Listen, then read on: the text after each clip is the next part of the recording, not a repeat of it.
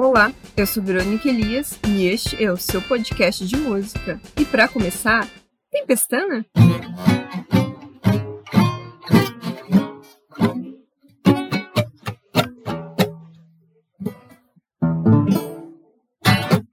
Sejam todos muito bem-vindos. Hoje é o retorno desse time de peso, né? Procurando cursos de inglês online.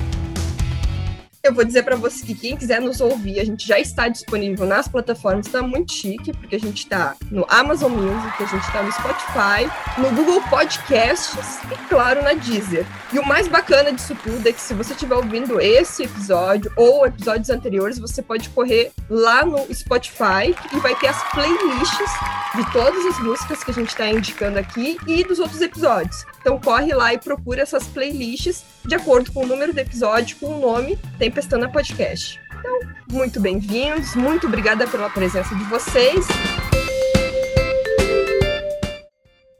vou citar dois nomes, assim, que são ah, mais atualidade. Um deles, que é um queridinho dos meus alunos adolescentes, que é o Bruno Mars. Gosto também, acabei conhecendo por conta dos meus alunos, né? Acabei conhecendo, claro que ele é super famoso, né? Não tem quem não conheça. Mas, assim, de começar a escutar mesmo foi por influência dos meus alunos mais jovens. Nossa, o cara é muito bom, assim, em acho ele super talentoso, né? Daí, de novo, eu acho que tem, ele tem letras bem ricas, assim, as músicas dele, tem uma dicção legal, não é tão difícil de entender, eu acho que dá para acompanhar. E a música que eu trouxe é uh, Just the Way You Are, que é uma música que para mim ela é bem significativa.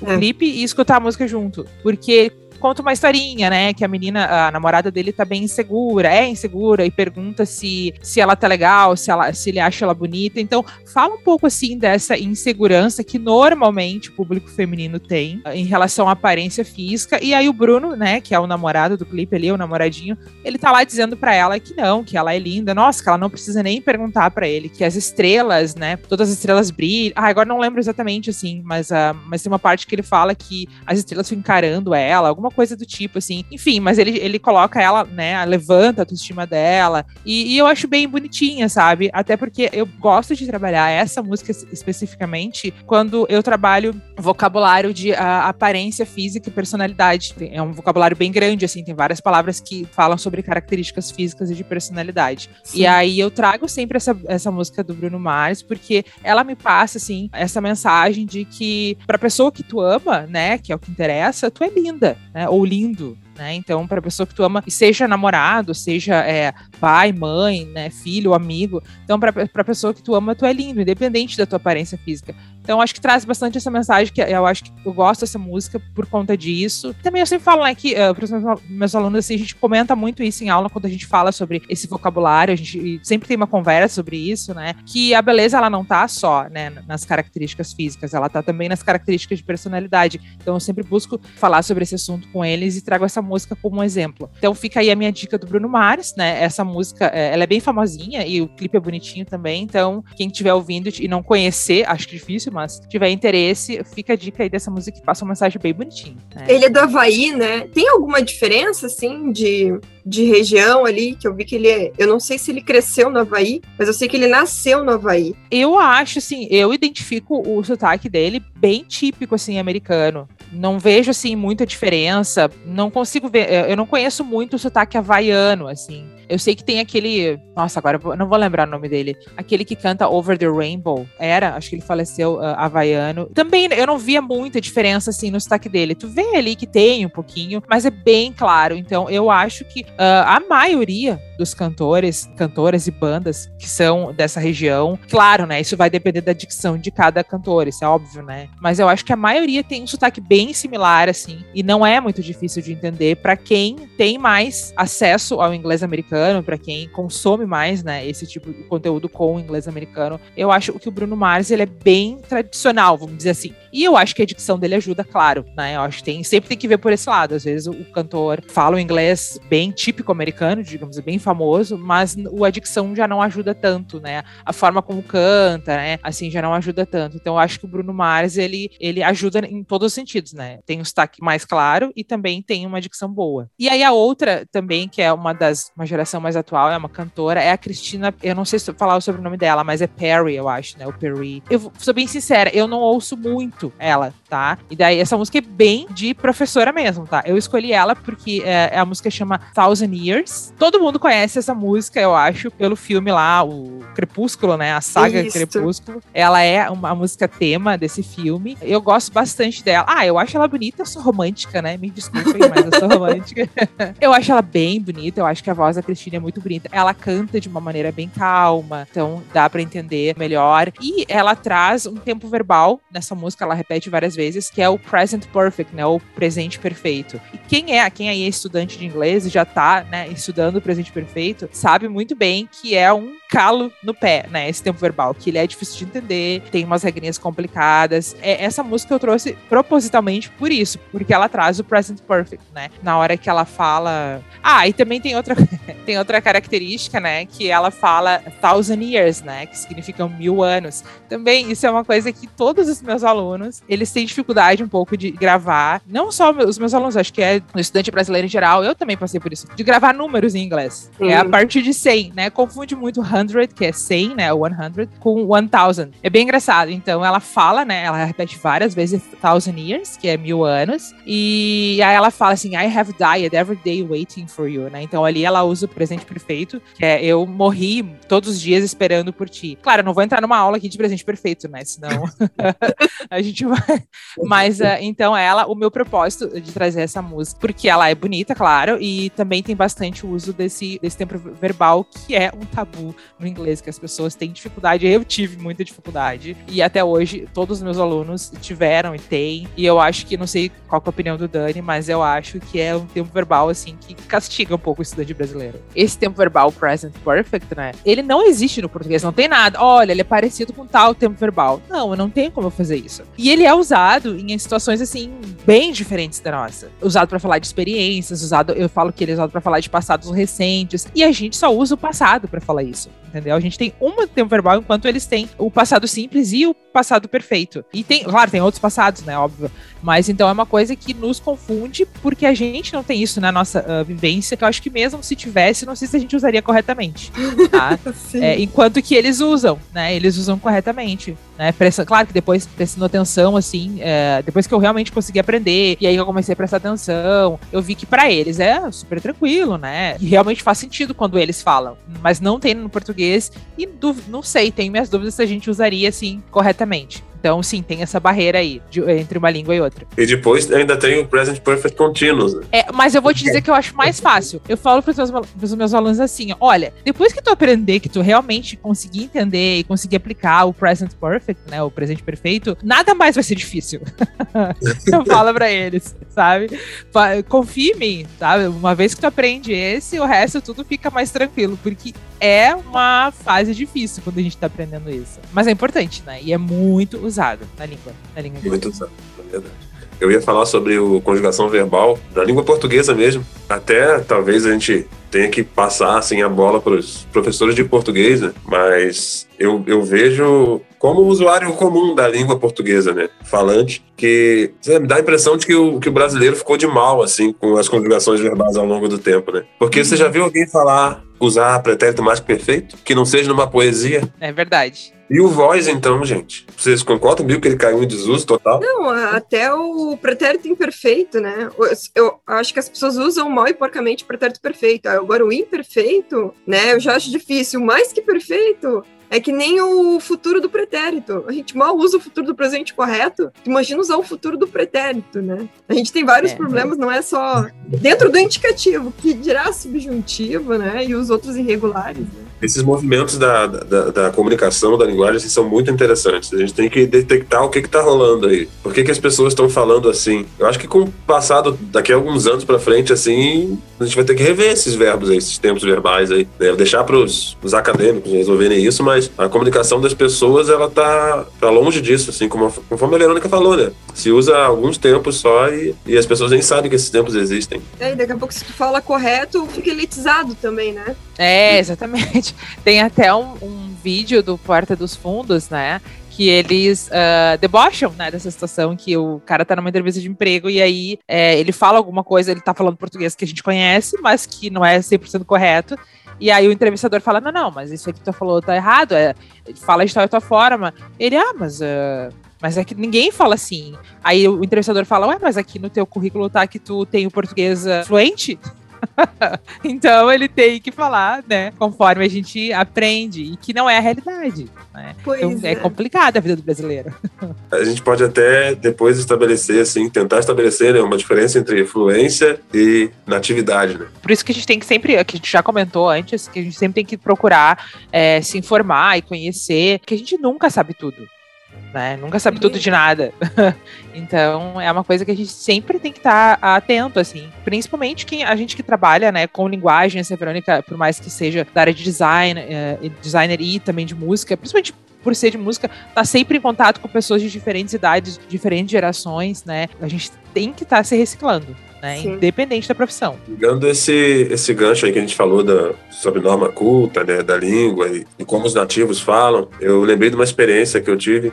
Eu estava tentando ensinar, eu não lembro se era um aluno particular que eu tinha ou se era uma turma, mas eu estava tentando ensinar inversion, sabe quando tu inverte a. que é já um conteúdo mais avançado, né? Inversion é inverter a, a ordem natural, a ordem direta de uma frase, né? Colocar, por exemplo, um verbo na frente do sujeito e por aí vai. Tem vários tipos de, várias maneiras de fazer isso. E nessa época eu tinha uma, eu tenho ainda essa amiga, né? Mas eu conversava muito com ela. Ela é canadense. E eu fui perguntar a ela se normalmente o, o pessoal usava esse tipo de estrutura. Normalmente, assim, no, no, dia a dia. E ela disse que não sabia o que era. Sério? Aí eu ganhei outro choque, né? Sim. De novo, na minha inocência, eu achar que, que o nativo ia me responder tudo que eu quisesse saber. Tudo, né? É que nem alguém vir te perguntar ali, me conjuga o subjuntivo, entendeu? Esse verbo no subjuntivo. Eu não vou saber conjugar. Eu disse, oh, peraí, vou dar uma consultada aí. No indicativo ainda vai, nos seis tempos ali, mas no subjuntivo. Não.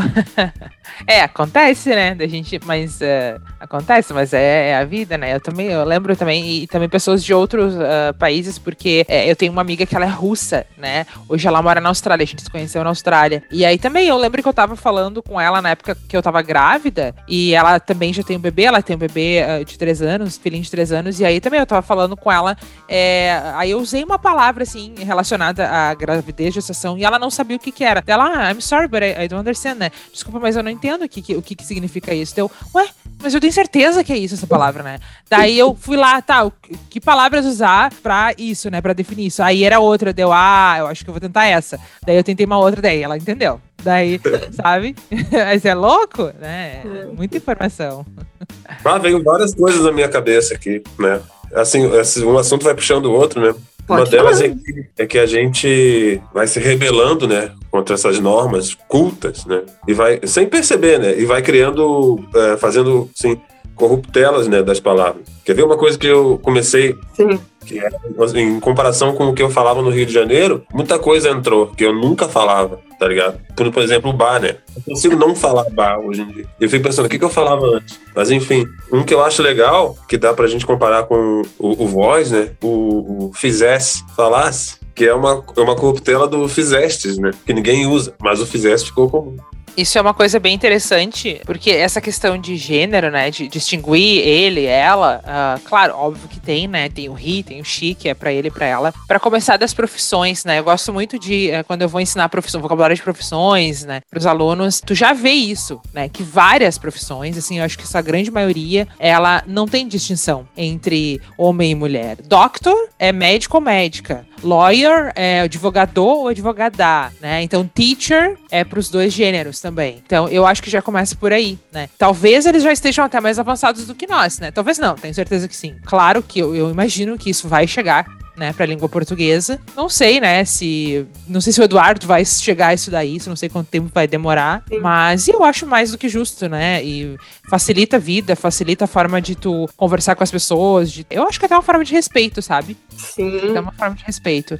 Então, sim, na língua inglesa, pelo menos, já tem muito disso, assim, dando o exemplo das profissões, né, que é o que me vem à mente, assim, em primeiro lugar. Então. O inglês, ele, ele é é muito, ele vai muito mais direto ao ponto do que o português, né? nesse sentido, assim, ele é Por isso até que se torna um pouco, eu, eu considero mais fácil de aprender, porque economiza essas diferenciações, assim, né? Que já não, não tem mais tanto importância. Sim. Ah, então, gente, aí dando sequência aqui, a próxima música que eu escolhi. Então, então, mas é Stand By Me. Essa música, inclusive, ela tocou no. Eu vi uma. Eu dei uma pesquisada sobre ela aqui e vi que ela tocou no casamento lá da, da família real britânica. Um fato aleatório aí. Mas é uma letra simples também, né? E aqui tem uma coisa muito. conteúdo do inglês, que também é um terrorzinho para os alunos. Que eu acho que a Paula vai concordar comigo, que são os verbos modais. É, Né, é English, isso, o inglês é suas surpresas, né? Esses verbos modais são um grupo de verbos que a gente pega e coloca de- do lado de outro verbo para acrescentar uma determinada circunstância. Pode ser de habilidade, o que mais? É, obrigação, enfim. Então acrescenta várias circunstâncias aí colocando esses verbos. E eles são muito usados, muito mesmo. assim. Mas escala aí de 0 a 10 de importância, eu coloco 11, né? Você dominar e saber usar esses verbos. Né? O mais conhecido da galera é o can, né? Uhum. Porque é um verbo que você coloca do lado de outro verbo. Por exemplo, I can play guitar. Aí você seria tocar ali, né? E aí você está dizendo que sabe tocar, né? Ou que você consegue, ou pode, tem habilidade de tocar guitarra.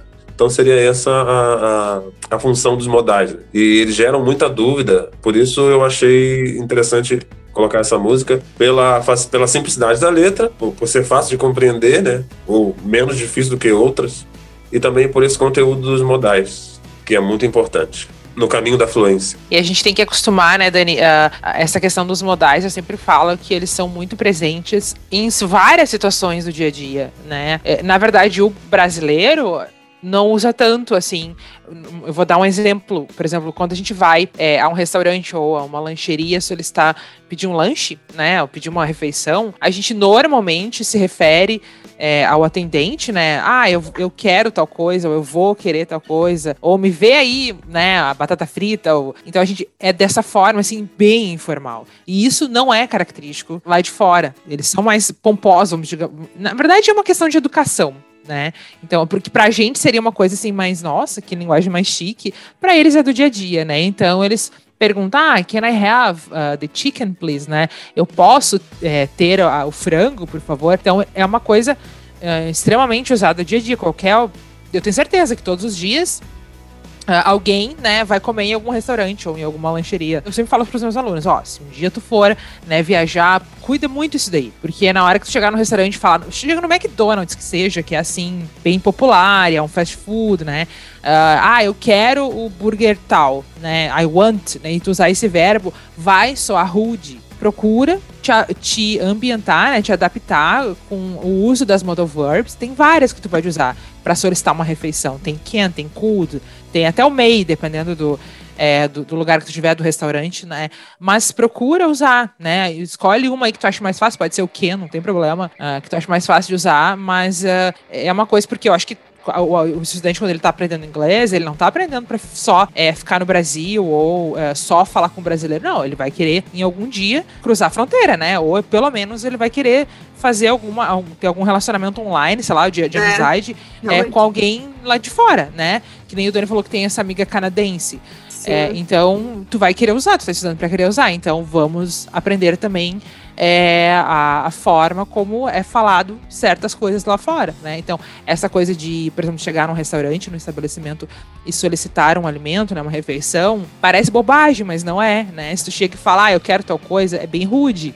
Né, por mais que não seja a tua intenção. Então vamos, Sim. modal verb muito importante, né? Apesar de ser chatinho, como o Dani comentou, é essencial. Não, não basta só aprender o idioma, né? Tem que aprender o, o A cultura, né? a cultura, né, do, do lugar. Né? Tudo. Você- Isso aí é um, é um assunto polêmico para fora, né?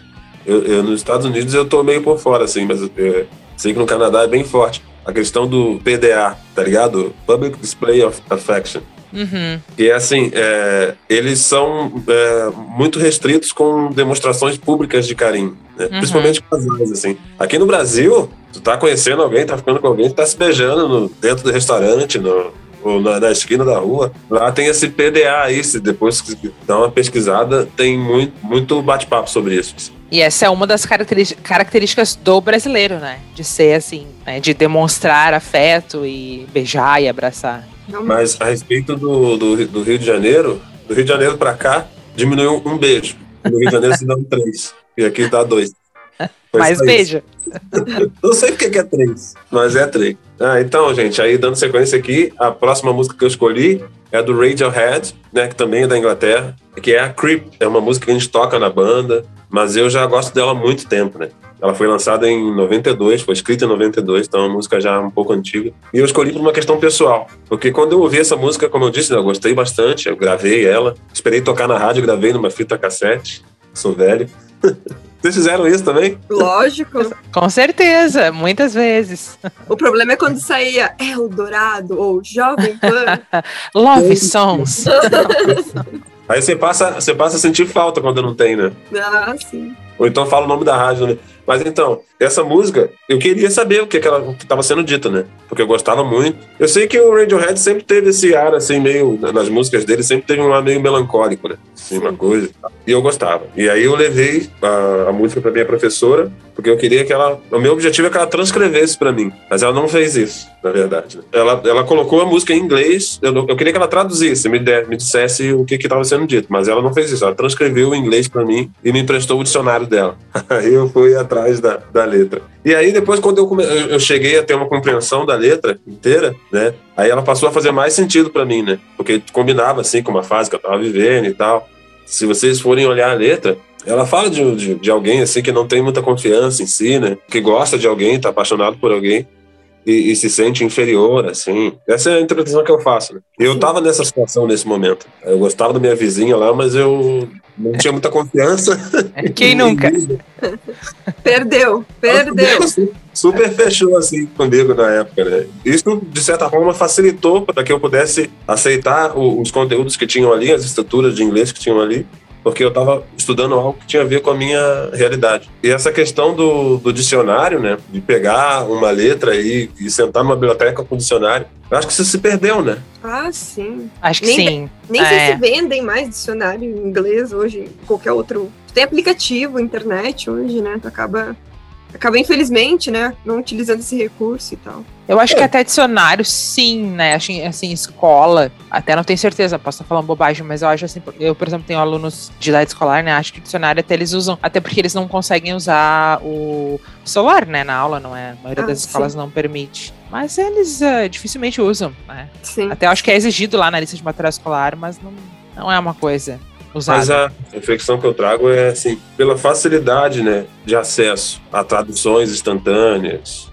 Uhum. né? Vocês pensam assim que houve algum déficit na, na- na aprendizagem ou não tem nada a ver? Tem, tem sempre um lado bom, sempre um lado ruim, né? A importância do professor para o aprendizado de um instrumento, de uma língua, para qualquer função, qualquer atividade, assim, que a gente faz cursos e tal, ter um educador, tendo essa empatia e praticando escutativa. Eu acho que sempre vai ter um lado bom, um lado ruim para qualquer tecnologia, para qualquer mudança. Parar isso não tem como, porque não tem mais como retroceder. Vamos usar agora o dicionário e esquece o celular. Não tem, né? Porque não adianta eu ter todo esse tipo de tecnologia a gente aí fala de instrumento, né? Eu tô aprendendo violão sozinho, por exemplo, em casa, mas eu não sei se a minha postura tá correta, se a minha postura da minha mão tá correta. Isso também vai acontecer quem tá praticando canto. Daqui a pouco a pessoa, se não tem um professor, ela não sabe se ela é meso, soprano. Se ela não tem um professor de inglês, ela não sabe se a pronúncia tá correta, né? De repente ela não sabe aquela expressão, aquele termo. Ela não consegue. Tu tem uma possibilidade de ter 70% desse conteúdo disponível na internet para qualquer coisa. Só que tu não sabe se tu tá fazendo certo. Eu posso te dar informação. É uma linha muito tênue entre informação e conhecimento. Porque nem toda informação vai virar um conhecimento. E aí entra essa grande importância de um profissional atuando e podendo te dizer, ó, essa tecnologia é boa para isso. Essa tecnologia já não é tão boa para essa outra, como vocês estão indicando, por exemplo, artistas, né? Daqui a nem a Paula falou, olha, mas eu não recomendo só para quem tá avançado, mas, por exemplo, o Eminem, né? Para quem tá começando agora pode se assustar com a música do Eminem, porque de repente não vai conseguir cantar no tempo que o Eminem canta, porque ele canta rap, muita gíria. Eu concordo muito com isso e, e assim, uma coisa que eu sempre falo, né? É claro que a tecnologia Óbvio que tem algumas desvantagens. Eu acho que isso que o Dani comentou, né? Que ele foi lá e desbravou a música, né? Pegou o dicionário, foi lá e desbravou. Nossa, isso é muito enriquecedor, né? E hoje, óbvio que a gente não tem mais isso. A gente. Uh, eu lembro também que quando eu era adolescente, eu queria saber a letra de uma música. Nossa, eu tinha que correr atrás, tinha que procurar uma revista. Às vezes tinham revistas, né? Que vinham com a tradução, achar essa revista e comprar. E às vezes eu lembro que eu comprava, é, rachava com uma amiga, né? Pra comprar revistinha, só pra ter aquela música. Isso dava um prazer diferente, né? Não vou dizer que não, óbvio, é legal. E hoje a gente tem essa, essa facilidade da internet que a gente não precisa de muito, né? De alguns minutos e já encontrou o que a gente estava procurando. Talvez, né? Isso deixe o aluno um pouco preguiçoso. Talvez. Mas eu acho que a gente não pode e não tem como fechar os olhos para tecnologia.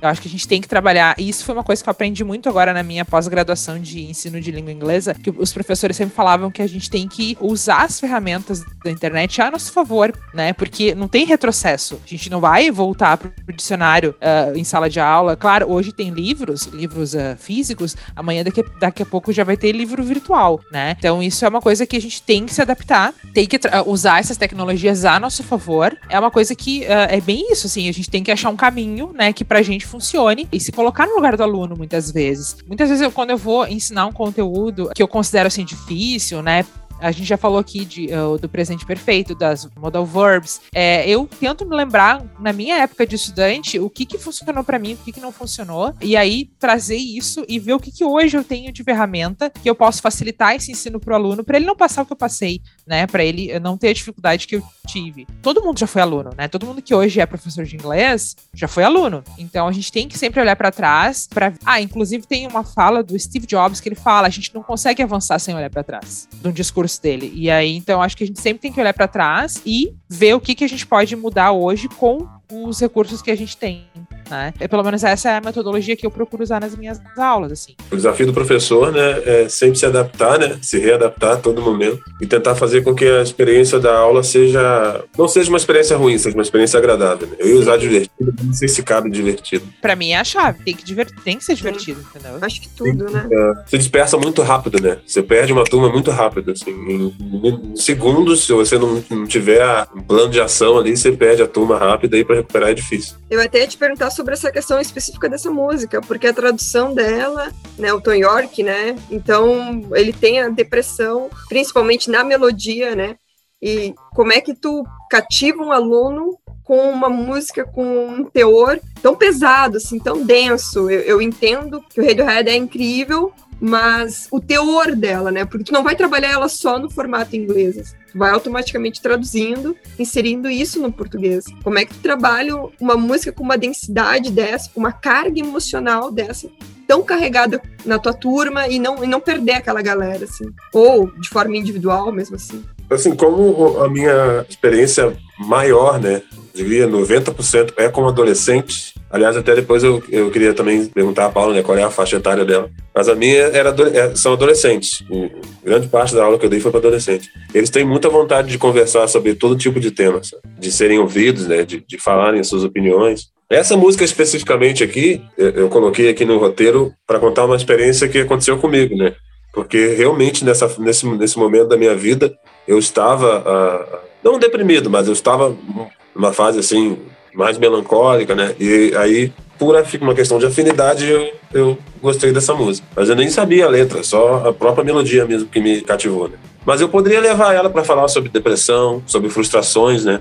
Sobre desilusões amorosas. Durante esse, essa conversa, eu poderia jogar alguns conteúdos, assim. Daqui a pouco, se tu vê que alguém se identificou demais com a letra, de repente já mostrou algum tipo de, né? Opa, vamos ficar. Tu falou muito em adolescente agora tem muitos adolescentes que vão se identificar com essa carga emocional, que vai, de repente, estar tá passando por esse tipo de processo, porque a gente sabe que a adolescência, para muitos, é um período complicado. E eles prestam muita atenção no que a gente fala, né? E às vezes fazem perguntas sobre questões polêmicas. E dentro de uma mesma turma, tem adolescentes com backgrounds diferentes. Tem um adolescente criado numa família conservadora, tem um adolescente criado numa família diferente enfim, tem um adolescente que, que nem família tem direito, né? Você já consegue notar, assim, pela, pela vibe deles, né? Sempre vai ter um mais caladinho, um mais tímido, um mais extrovertido, um com um comportamento um pouco mais violento, o, o que pratica bullying, enfim. Dentro de uma turma tem todos, todos esses, né? Daí a, sensibilidade, né, que é preciso ter e o cuidado. Leva o assunto, discute uh, e ouve os alunos, né? E tenta gerar um valor para a turma, né? No final de tudo isso, né? Não só soltar, ah, eu vou só falar sobre depressão, disparar um gatilho em alguém e deixar ele mal resolvido. Né? É. é. é. Eu acho que tem que amarrar. Eu lembro que lembro de uma vez que eu, eu terminei uma aula e sempre no final da minha aula eu separava um momentinho e escolhi um aluno para que ele pudesse falar uma coisa assim que ele estivesse sentindo. O pessoal, eles adoravam isso, né? Chegava esse momento assim, aí, ah, hoje o escolhido é fulano de tal. Aí ele simplesmente ele pegava e, e falava alguma coisa que estava no coração dele. Na frente dos outros, assim? Isso é, para interação, debate mesmo. Isso era de um projeto social que eu participava. Legal. Em vez da, dessa era uma menina, em vez dessa menina ela me ela falar alguma coisa, ela perguntou para mim o que que era cura gay. Poxa. Aí eu respondi, né? Tentei passar a, a, a mensagem de que algo que não é uma doença, não precisa de cura, mas ao mesmo tempo já já criou uma reação do, das crianças que eram, ó, oh, pelo amor de Deus, né? Não estou fazendo, condenando nem defendendo nada. Sim. Não a gente vai cancelar, gente. Que era uma, que eram evangélicas, tinham criação evangélica, sim, que o sim. papai e a mamãe ensinou para eles que, que era só homem e mulher. Mas eu acho que no final das contas eu consegui passar assim uma mensagem de, de respeito e tolerância, né? Sem sem que, que, o aluno chegasse em casa e falasse: Ah, o professor falou tal coisa hoje. O que, que tu aprendeu hoje, meu? O professor falou que tal coisa. Aí imagina os pais vindo ali e me. Oh, o que, que esse professor está ensinando? Não é professor de inglês? O que, que ele está ensinando pro meu filho? Pois eu é. gelei. Tava pronto. Que desafio, Mas, no né? Final, é, no final eu desenrolei bem, eu acho. Eu acho que eu fui. é, se não teve reclamação dos pais depois, de nenhum, de nenhum dos alunos, eu acho que deu certo. É muita responsabilidade, né? É. Com certeza. Dani, respondendo a tua pergunta, a minha faixa etária, na verdade, é muito diversa. Eu tenho alunos, como eu dou aula uh, particular, né? Então eu tenho alunos de todas as idades. Eu tenho o mais novo tem 7 anos e o mais velho tem acho que 45, 46. É um grande desafio, óbvio, mas eu tenho é, o privilégio, né, e a facilidade, porque como é aula particular, eu tenho alguns que fazem casal, né, ou a dupla, assim, fazem aula juntos, é, no máximo duas pessoas. Por ser, assim, bem, bem particular mesmo, eu consigo ir conhecendo os alunos. E aí isso me dá a vantagem de saber que tema tratar, que música que eu acho que eles vão gostar, né, que música que eu vou poder trabalhar com ele, o teor da música, o tema da música, enfim. Ou não vai ser interessante, né, o aluno nem conhece o artista, ou é, eu sei que vai ser uma música que não, sei lá, não gosta daquele estilo de música, tenho a opção de não usar e escolher um outro, né? Que eu vou cativar mais esse aluno. Então eu tenho essa facilidade, né? Tanto com música quanto qualquer outro assunto, né? Claro que é óbvio que a questão gramatical é, pra, é igual para todos, né? Não tem como. Sim. Mas assim, como eu não trabalho só a gramática na aula, né? Até porque seria muito chato. É, ensinar é uma responsabilidade grande, né? Principalmente quando se tem, como o Dani comentou, quando se tem alunos adolescentes e crianças, porque são pessoas que estão em formação, né? Estão ali formando a cabecinha, formando a sua opinião, a, o seu, a sua visão de vida. Tem também a, a toda a bagagem dos pais, né? Então tu não quer de maneira nenhuma ser intrometida, né? Ou causar uma, uma situação desconfortável, né? Para aquela criança com a família e contigo mesmo. Mas ao mesmo tempo é um privilégio muito grande, né? Porque o retorno que tu tem, assim, essa troca de, de conhecimento, assim, e, e poder conhecer mais o teu aluno, né? As origens, enfim, é muito gratificante. Quanto mais nichada, né, a aula for, é, é melhor para também para trabalhar vocabulários, né? Verdade. Uhum. Você pode pegar uh, e, e, criar vocabulários relacionados àquela aula específica. Parte da, do caminho né, para a fluência é desenvolver um, vocabulário vasto. Né? Verdade. E principalmente se o aluno tem um interesse, assim, sei lá, por exemplo, é, eu tenho um aluno que ele é apaixonado por videogame, né? Ele tem o videogame, ele joga, ele tem esses videogames mais profissionais. Até fiz uma aula conversando com ele sobre isso e eu, ele me ensinou muito, né? E aí a gente conheceu é, algumas palavras junto, vocabulário, né? E até tanto palavras que eu não conhecia, porque eu não conheço tudo, né? Não é porque eu sou professor, falar é porque eu sou professora que eu conheço tudo. É, a gente tá sempre aprendendo. Mas foi uma troca muito legal, porque daí eu senti que ele tava super interessado, né? Que ele queria me explicar, ele queria que eu conhecesse, né? A, o, o principal hobby dele. E eu também, né? Aprendi bastante, né? Uh, claro que não sou, né, uma craque em videogame hoje, né? Não saí uma formada em videogame, mas foi muito legal. Então foi uma troca de, de informação legal. E ele também, obviamente, acabou aprendendo coisas que ele não conhecia de, de vocabulário relacionadas a um hobby que ele gosta tanto. Apesar de videogame trazer, né, vários jogos em inglês. Né? Às vezes ele me pergunta na aula, ah, eu vi tal coisa no jogo. Ele tem 12 anos, esse menino. Ele, eu vi tal coisa, o que, que significa isso? Nossa, adoro, né, quando ele vem. Então quer dizer que ele, ele não tá só jogando, né? Ele tá de alguma forma aprendendo, tendo aquele estímulo ali do inglês de uma maneira bem prazerosa, fazendo uma coisa que ele realmente gosta. Com certeza. A gente está falando aqui sobre a importância da música no aprendizado, né? Já é consenso que, que a música é muito importante, né? Mas eu, os games hoje, eu acho que estão na frente da música. Será? É. Porque até, na, até a música tá dentro dos games, né? Principalmente na pandemia agora, né? Se aumentou muito assim o tempo, né? Que o pessoal tá ficando... de, de uso, né? Tem até uma metodologia chamada gamificação. Muito, muito, muito, muito, muito obrigada. Ah, eu que agradeço, tá sendo, sendo muito prazeroso. Eu também Obrigada, gente. Esse podcast foi apresentado por Verônica Elias, Paula Siqueira e Daniel Calim. O roteiro deste podcast foi escrito por Verônica Elias. Todas as nossas fontes de pesquisas para a realização deste podcast estarão na descrição do mesmo e em nosso Instagram, que é Tempestana Podcast. Deixe sua mensagem lá, crítica, elogio e sugestão.